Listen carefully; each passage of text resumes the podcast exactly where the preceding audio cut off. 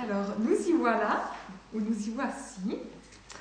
Alors, euh, pour ce, cette énième édition euh, des 24 heures de lecture dont le thème est la nuit, euh, nous avons choisi, enfin, on est plutôt comme ça, on est tombé sur des, des, livres qui, nous parlent un peu de cette nuit plutôt historique,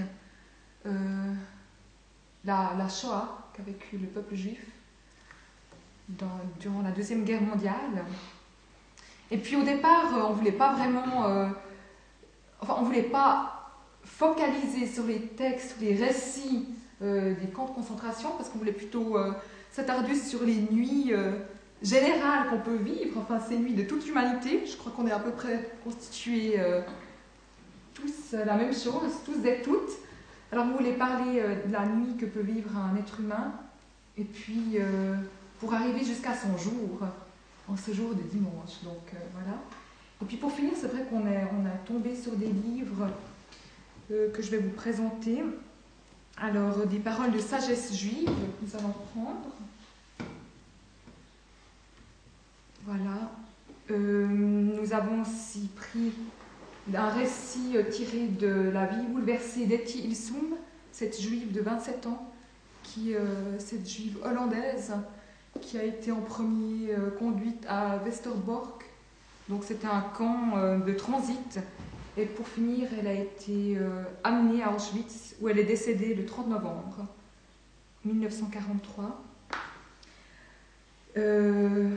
évidemment, enfin évidemment, nous avons repris un psaume aussi, le psaume 6, mais réécrit en fait par un pasteur euh, qui a écrit Le cri des pauvres, et les 150 psaumes ont été réécrits à sa sauce, mais. Enfin, à sa sauce.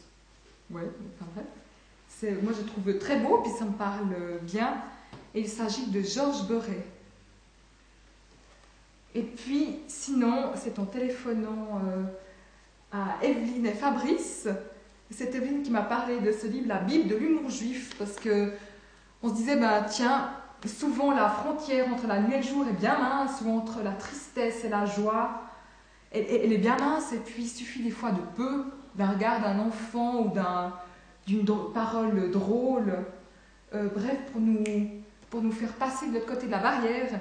Et puis euh, en lisant ces petits, ces petits gags, eh souvent ça m'a aidé à, à passer de l'autre côté de la barrière. Et puis euh, voilà, là c'est aussi écrit par un monsieur Waknin, qui est rabbin et docteur en philosophie, et puis euh, aussi par un dénommé Dori Rottenmer, docteur en sciences.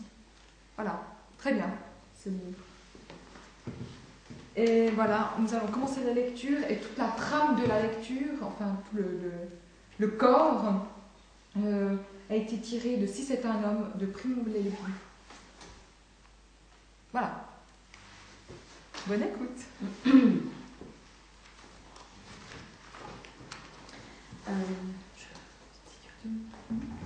donc, comme l'a dit Caro, moi je vais lire un passage de Primo Levi si c'est un homme. Et en fait, le passage traite de la nuit dans les camps de concentration. C'est pour ça que ça me parlait. Et en fait, au début, le narrateur précise, enfin explique euh, un petit peu comment ça se fait qu'il est atterri dans ce camp-là et, dans, et pas un autre. Au bout de 20 jours d'infirmerie, ma blessure s'étant pratiquement fermée, il me faut, à mon grand regret, vider les lieux. La cérémonie est simple, mais suivie d'une pénible et dangereuse période de remise en train. À la sortie de l'infirmerie, si on ne dispose pas de protection particulière, on n'est pas inséré dans son bloc et dans son commando habituel, mais sur la base de critères que j'ignore, on est affecté à n'importe quelle autre baraque et dirigé vers n'importe quel autre travail. Bien plus, on sort nu de l'infirmerie. On reçoit des vêtements et des souliers neufs qu'il faut s'employer avec zèle et rapidité à adapter à sa propre personne, ce qui implique de la fatigue et des dépenses. Il est également nécessaire de se procurer à nouveau une cuillère et un couteau. Enfin, et c'est là le plus grave, on se retrouve comme un intrus au milieu inconnu entouré de compagnons nouveaux et hostiles, avec des chefs dont on ne connaît pas le caractère et dont il est par conséquent difficile de se garder. La faculté qu'a l'homme de se creuser un trou, de sécréter une coquille, de dresser autour de soi une fragile barrière de défense, même dans les circonstances apparemment désespérées, est un phénomène stupéfiant qui demanderait à être étudié de près. Il s'agit là d'un précieux travail d'adaptation, en partie passif et inconscient, en partie actif. Planter un clou au-dessus de sa couchette pour y suspendre ses chaussures pendant la nuit, conclure tacitement des pactes de non-agression avec ses voisins, deviner et accepter les habitudes et les lois du commando et du bloc où l'on se trouve. En vertu de quoi, au bout de quelques semaines, on parvient à atteindre un certain équilibre, un certain degré d'assurance face aux imprévus. On s'est fait un lit, le choc de la transplantation est passé. Mais l'homme qui sort de l'infirmerie, nu et presque toujours insuffisamment rétabli, se sent précipité dans la nuit et le froid de l'espace sidéral. Son pantalon tombe, ses souliers lui font mal, sa chemise n'a pas de boutons. Il cherche un contact humain et ne trouve que des dos tournés. Il est aussi vulnérable et désarmé qu'un nouveau-né, et pourtant il devra le matin même marcher et aller au travail. Voilà dans quelles conditions je me trouve lorsque l'infirmier, après les différents rites administratifs, me confie aux bons soins du bloc 45. Mais aussitôt, une pensée me remplit de joie. J'ai de la chance, c'est le bloc d'Alberto. Alberto est mon meilleur ami.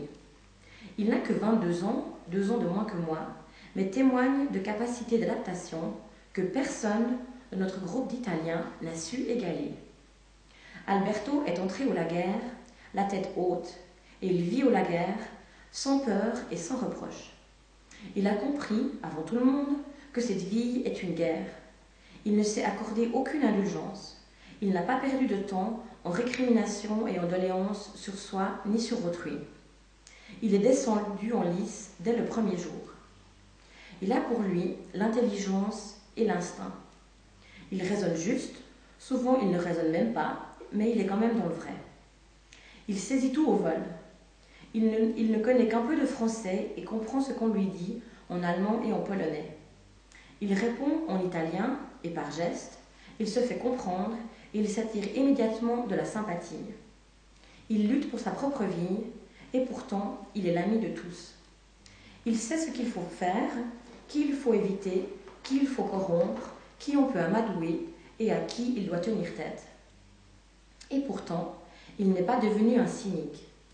J'ai toujours vu, et je vois encore en lui, le rare exemple de l'homme fort et doux contre qui viennent s'émousser les armes de la nuit. Mais je n'ai pas réussi à obtenir de dormir avec lui dans la même couchette. Pas plus qu'Alberto n'y est parvenu, malgré la popularité dont il jouit désormais à l'intérieur du bloc 45. C'est dommage, car avoir un compagnon de lit à qui se fier, ou du moins avec qui on puisse s'entendre, est un avantage inestimable. D'autant plus qu'on est maintenant en hiver. Les nuits sont longues, et du moment que nous sommes contraints de partager sueur, odeur et chaleur avec quelqu'un, sous la même couverture et dans 70 cm de large, il est très souhaitable que ce soit avec un ami.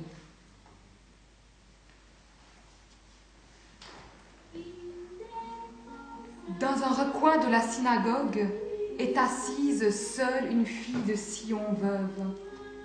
Elle berce son petit garçon juif et chante pour l'endormir une jolie chanson.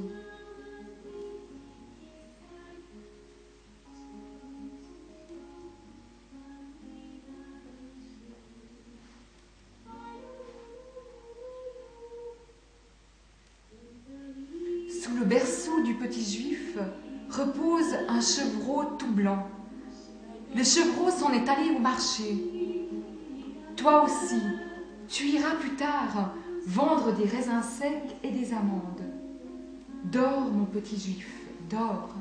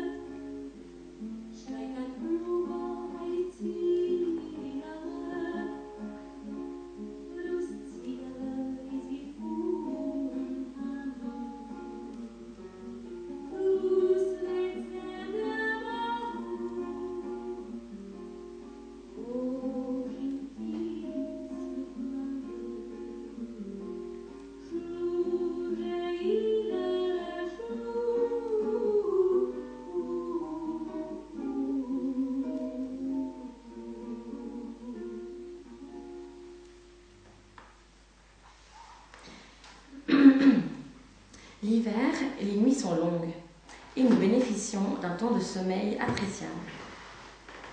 Le soir, le tumulte du bloc s'apaise peu à peu. Voilà maintenant plus d'une heure que la soupe du soir a été distribuée et seuls quelques obstinés persistent encore à gratter le fond désormais reluisant de leur gamelle, l'explorant en tous sens sous l'ampoule électrique, le fond plissé par l'attention. L'ingénieur Cardos passe entre les couchettes pour soigner les, pieds blessés et les corps qui suppurent. C'est là son industrie. Il n'est personne qui ne renonce volontiers à une tronche de pain pour être soulagé du tourment des plaies infectées qui saignent à chaque pas et tout au long de la journée. C'est une façon pour l'ingénieur Cardos de résoudre honnêtement ses problèmes de subsistance. Un chanteur ambulant vient d'entrer furtivement par la petite porte derrière, jetant autour de lui des regards circonspects. Il s'est assis sur la couchette de Waxman, attirant aussitôt autour de lui une petite foule attentive et silencieuse. Il chante une interminable rhapsodie yiddish, toujours la même, en quatrain rimé, d'une mélancolie pénétrante et résignée. Les quelques mots que je saisis me laissent penser qu'il s'agit d'une chanson de sa composition, dans laquelle il a mis toute la vie du camp et dans les moindres détails. Quelques généreux récompensent le chanteur d'un brin de tabac ou d'une aiguillée de fil. D'autres écoutent, absorbés, mais ne lui donnent rien.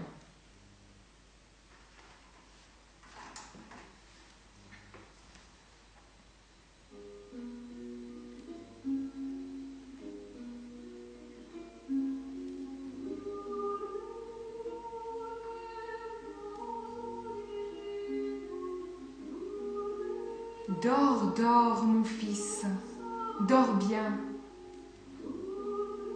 Dors, mon fils, dors bien, ferme tes grands yeux.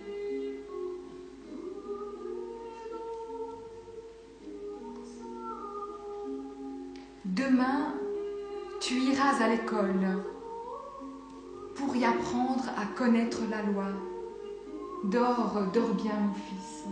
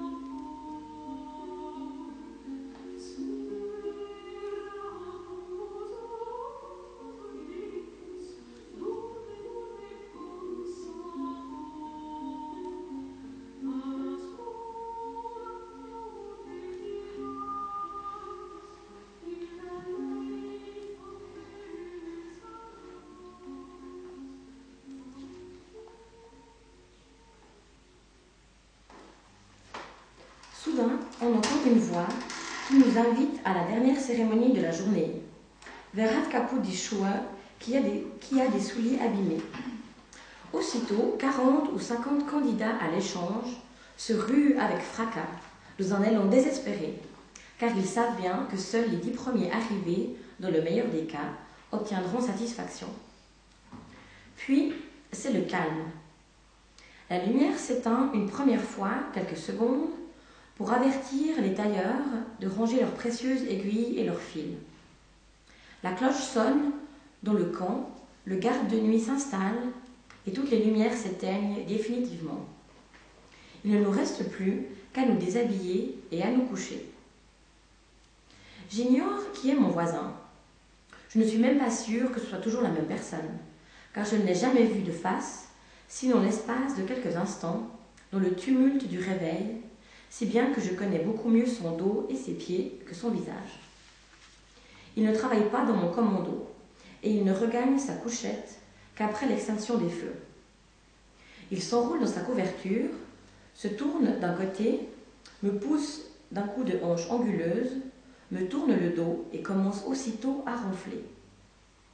Mon dos contre le sien, je tâche de conquérir une portion raisonnable de paillasse. J'exerce avec mes reins une pression progressive contre les siens.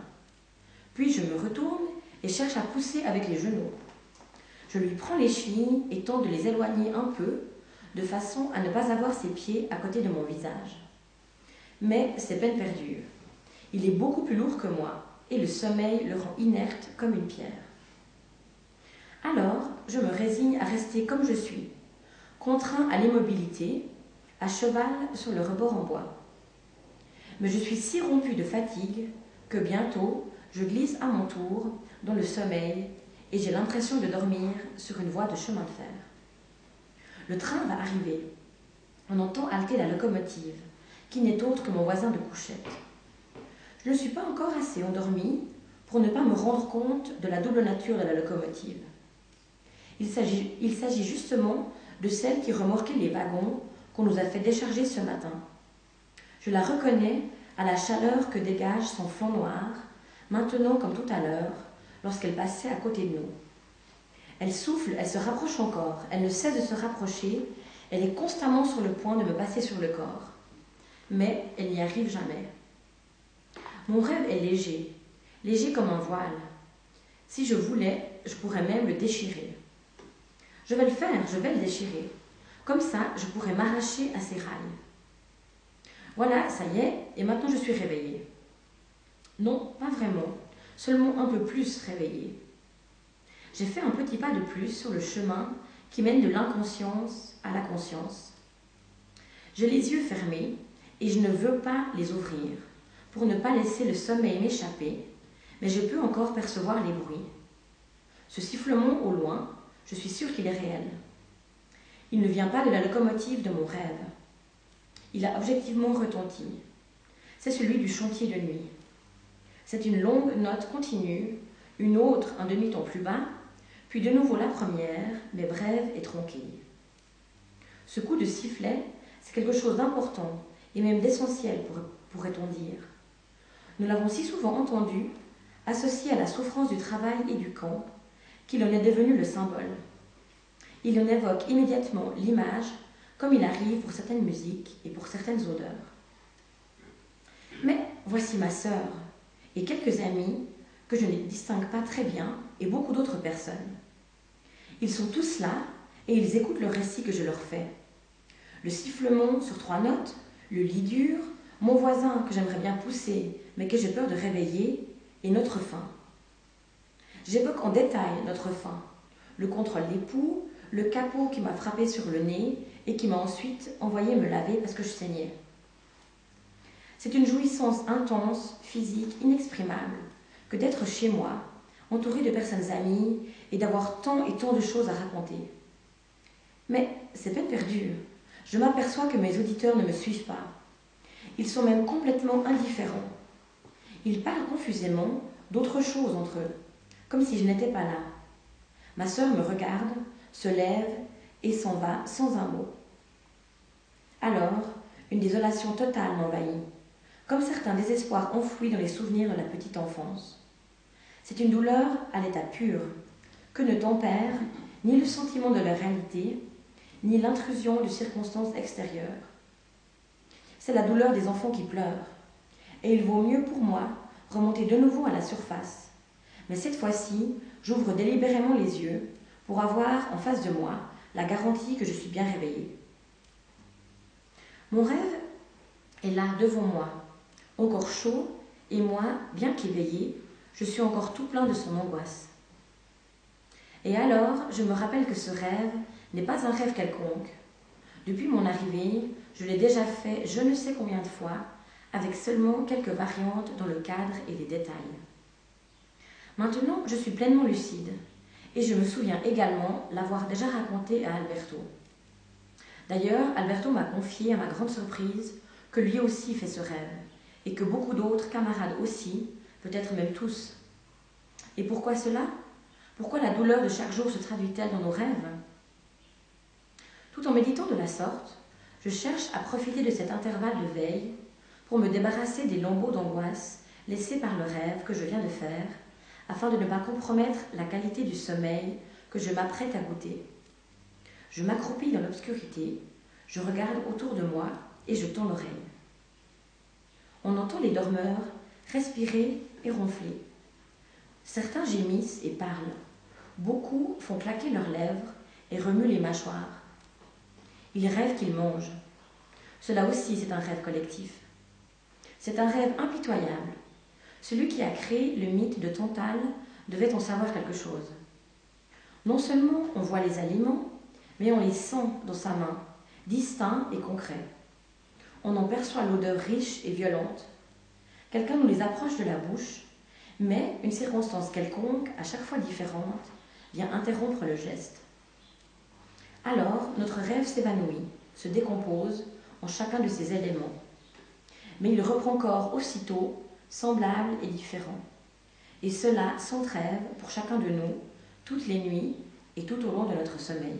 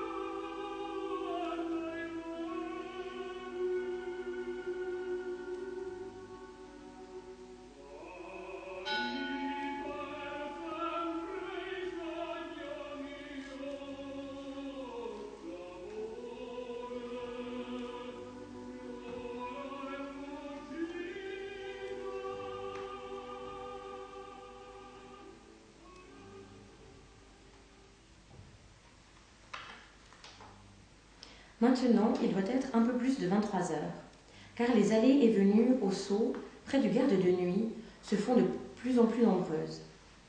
C'est une épreuve humiliante, une honte ineffaçable. Toutes les deux ou trois heures, nous devons nous lever pour évacuer la grosse quantité d'eau qu'on nous fait absorber durant la journée sous forme de soupe afin de calmer notre faim. Cette, même eau qui le soir fait enfler nos chevilles et nos paupières qui donne à toutes les physionomies une ressemblance hideuse et dont l'élimination impose à nos reins un effort déchirant. Mais la procession nous réserve d'autres appréhensions. car il est de règle que le dernier à utiliser le seau aille lui-même le vider aux latrines, comme il est de règle qu'après l'extinction des feux, personne ne sorte de la baraque autrement qu'en tenue de nuit et en signalant son numéro au garde. C'est donc tout naturellement que le garde cherche à dispenser de ce service ses propres amis, ses compatriotes et les prominents. D'un autre côté, les vieux du camp ont les sens tellement aiguisés qu'ils sont miraculeusement capables, et sans bouger de leur couchette, se basant simplement sur le, que rendent les, son que rendent les parois du seau, de distinguer si le niveau a atteint ou non le seuil dangereux, parvenant ainsi à éviter presque à chaque fois la corvée de vidange. Il s'ensuit que les candidats au service du seau se réduisent à un tout petit nombre, tandis que le liquide à éliminer atteint au moins 200 litres, une vingtaine de vidanges par nuit. Conclusion, aller au seau de nuit pour satisfaire un besoin pressant représente, pour nous les sans expérience et les non privilégiés, un risque considérable. Le garde bondit de son coin sans crier gare, nous empoigne, gribouille notre numéro sur un bout de papier, nous donne le seau et une paire de socs, et nous pousse dehors, dans la neige, grelottant et ensommeillés. Il nous faut nous traîner jusqu'aux latrines. Le seau, qui dégage une chaleur écœurante, cogne contre nos mollets nus, et comme il a été trop rempli, les secousses le font immanquablement déborder sur nos pieds. Aussi, pour répugnante que soit la besogne, mieux vaut-il encore l'exécuter soi-même que de l'avoir confié à son voisin de couchette.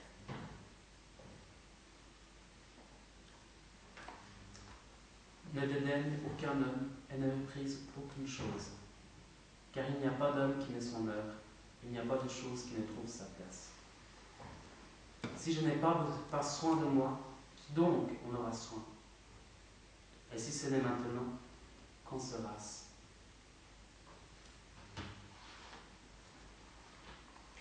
Ainsi se traînent nos nuits. Le rêve de Cancale et le rêve du récit s'insèrent dans une trame d'images plus indistinctes.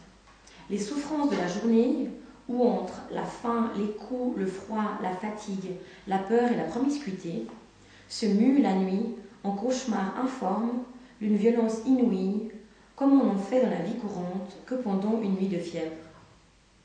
Nous nous éveillons à tout moment glacé de terreur, encore sous le coup d'un ordre, crié par une voix haineuse et dans une langue que nous ne comprenons pas. La procession au saut et le bruit lourd des talons sur le plancher se fondent dans l'image symbolique d'une autre procession. Nous sommes serrés les uns contre les autres, gris et interchangeables, petits comme des fourmis et grands jusqu'à toucher les étoiles. Nous sommes innombrables, couvrant la plaine jusqu'à l'horizon. Tantôt confondus en une même substance, un amalgame angoissant, tantôt englués, étouffés. Lorsque le cauchemar lui-même ou le malaise physique nous réveille, nous cherchons en vain à en démêler les éléments et à les refouler hors du champ de notre conscience, afin d'empêcher leur intrusion dans notre sommeil. Mais nous n'avons pas plutôt fermé les yeux que nous sentons notre cerveau se remettre en marche indépendamment de notre volonté. Il bourdonne, il ronfle, il est incapable de repos. Il fabrique des fantasmes et des symboles terrifiants dont il trace et fait mouvoir sans répit les contours brumeux sur l'écran de nos rêves. Mais durant toute la nuit, à travers toutes les, alternances de sommeil, de conscience et de cauchemar, veillons-nous l'attente et la terreur du réveil. Grâce à cette mystérieuse faculté que bien des gens connaissent, nous sommes capables, même sans montre, d'en prévoir l'instant avec la plus grande précision. À l'heure du réveil, qui varie selon la saison, tombe toujours bien avant l'aube, la cloche du camp retentit longuement. Et dans la baraque, le garde de nuit termine son service. Il allume les lumières, il se lève. Il s'étire et prononce le verdict quotidien Aufstehen, ou plus fréquemment en polonais Wawstak. Rares sont ceux que le Wawstak trouve encore endormis. C'est un moment de douleur trop intense pour que le sommeil le plus lourd ne se dissipe pas à son approche. Le garde de nuit le sait bien d'ailleurs. Loin de prendre un ton de commandement, Il parle d'une voix basse et unie, car il sait que son appel trouvera dans toutes les oreilles attentives, qu'il sera entendu et obéi. La parole étrangère tombe comme une pierre au fond de toutes les consciences, debout.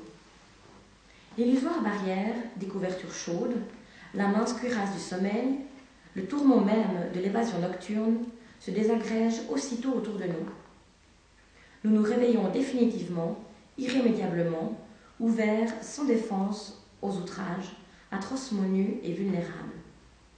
Un jour commence, pareil aux autres jours, si long qu'on ne peut raisonnablement en concevoir la fin, tant il va y avoir de froid, de faim et de fatigue qui nous en séparent. Aussi vaut-il mieux concentrer notre attention et notre désir sur le morceau de pain gris qui, en dépit de sa petitesse, sera immanquablement à nous d'ici une heure. Et ce pain constituera, pendant les cinq minutes qu'il nous faudra pour le dévorer, tout ce que la loi du camp nous autorise à posséder. Ainsi, le Wafstack déclenche la tempête quotidienne. La baraque tout entière est brusquement saisie d'une activité frénétique. Chacun monte et descend, refait sa couchette tout en cherchant à enfiler ses vêtements. L'air s'emplit de poussière à en devenir opaque, et les plus rapides fondent la foule à coups de coude pour gagner les lavabos. Aussitôt, les balayeurs entrent en scène et mettent tout le monde dehors à grand renfort de coups et de hurlements. Après avoir refait ma couchette et m'être habillée, je descends sur le plancher et enfile mes chaussures. Alors, les plaies de mes pieds se rouvrent et une nouvelle journée commence.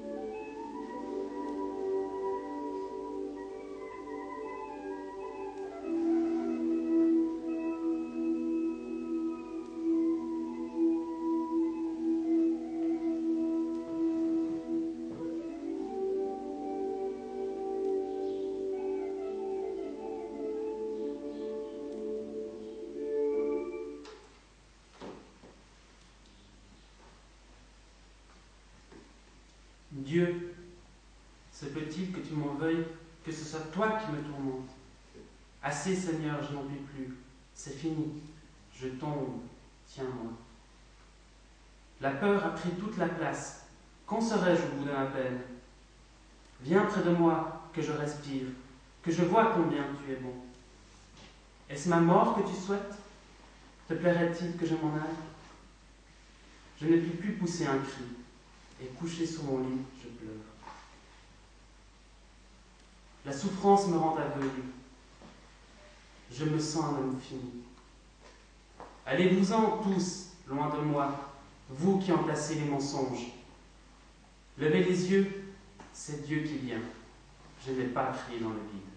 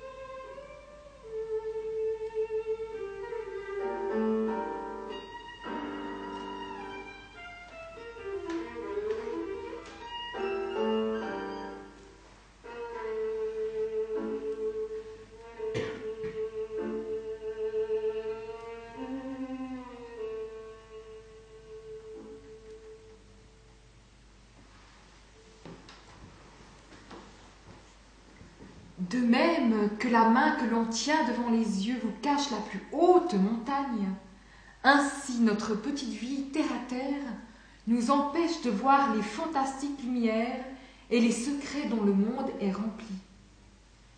Celui qui est capable de l'écarter de devant ses yeux verra l'intense rayonnement du monde interne.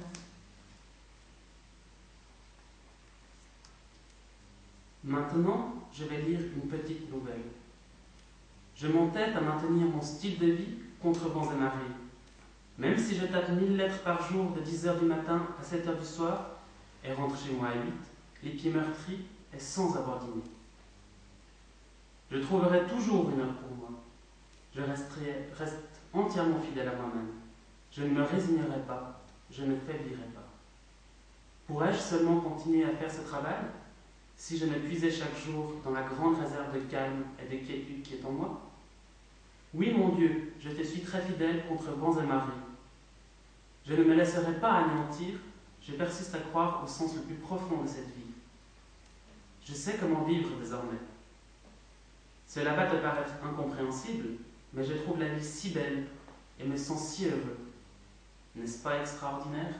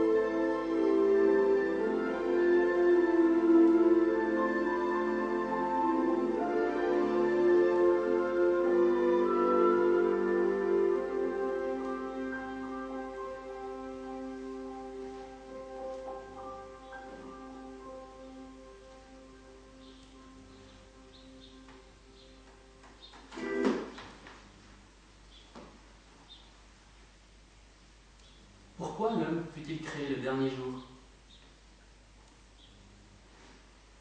Pour que si l'orgueil le prend, on puisse lui dire Dans la création, le moustique t'a précédé.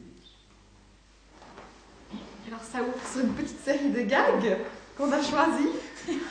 choisi. Enfin, qu'on a choisi. Alors, un.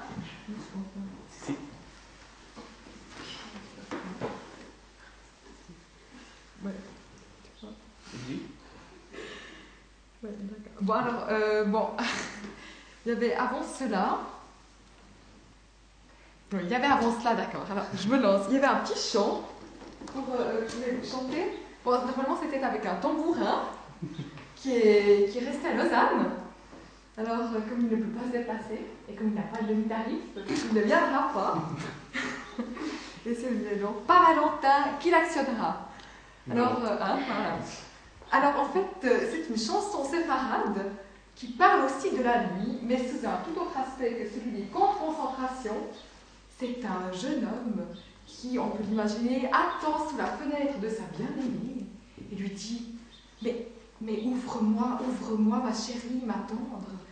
Là, le jour va bientôt paraître. Bon, on peut penser dans 8-9 heures, mais quand même, tout même, le jour va bientôt paraître. Et puis, ouvre-moi. Alors la pauvre lui dit Mais écoute, je ne peux pas, je ne peux pas, car mon papa est en train de lire. Il va nous entendre. Alors écoute, éteins la lumière, lui répond le chéri de sous la fenêtre, et ainsi il s'endormira. Alors ensuite, il y a la maman qui coud, elle ne peut pas non plus. Hein. Alors euh, le chéri lui répond, lui donne une bonne idée, prends-lui son aiguille. Et puis il y a encore le frère qui est en train d'écrire, oh la bonne idée. Alors là, euh, le chéri lui dit, mais prends-lui son stylo, et ainsi il s'endormira. Bon, alors, ça va comme ça. Abriš mi garani, kake java amanecer, abriš mi garani, kake java amanecer.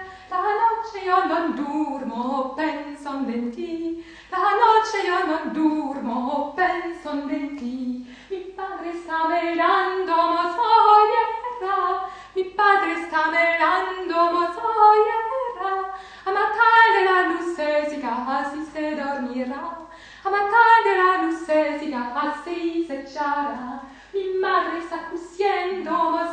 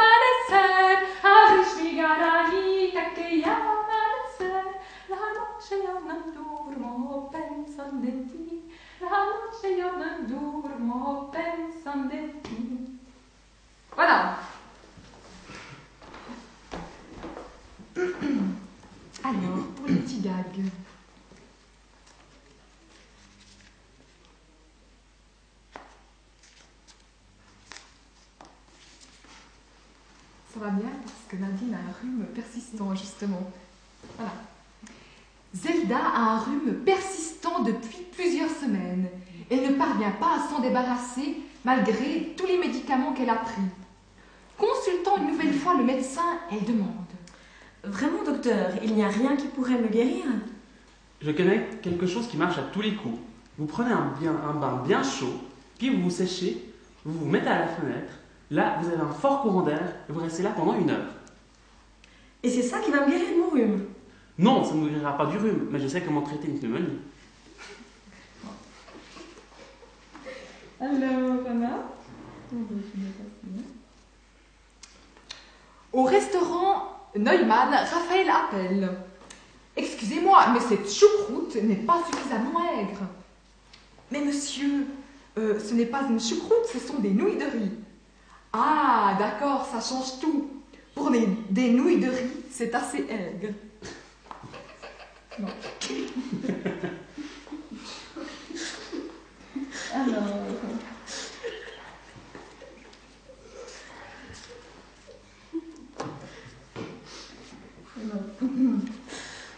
Alors.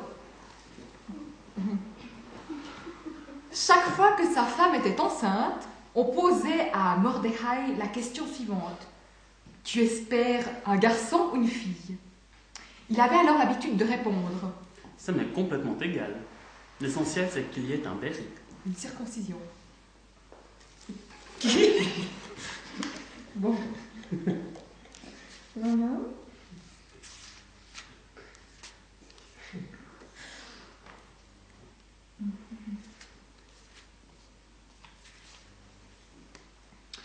Yuda vient de devenir grand-père. Il va voir son ami le boucher. Tu peux me féliciter.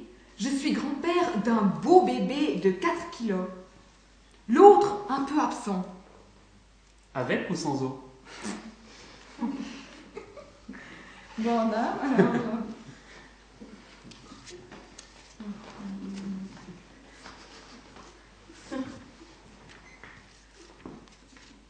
Attendez, on arrive.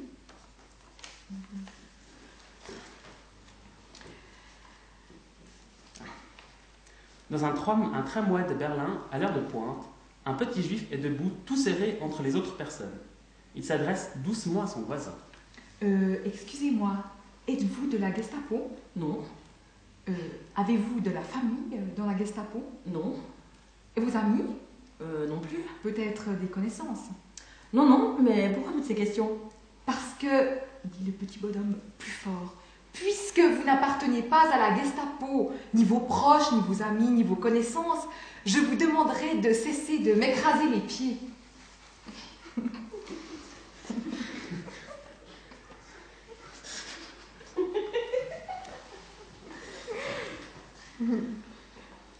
Quand la Gestapo vint arrêter Tristan Bernard, et c'est le dernier gag, et sa femme, donc Tristan Bernard et sa femme, elle se mit à pleurer. Pourquoi, Son, ma- son mari lui dit Pourquoi pleures-tu? Jusqu'à présent, nous avons vécu dans la peur. À partir de maintenant, nous allons vivre dans l'espoir.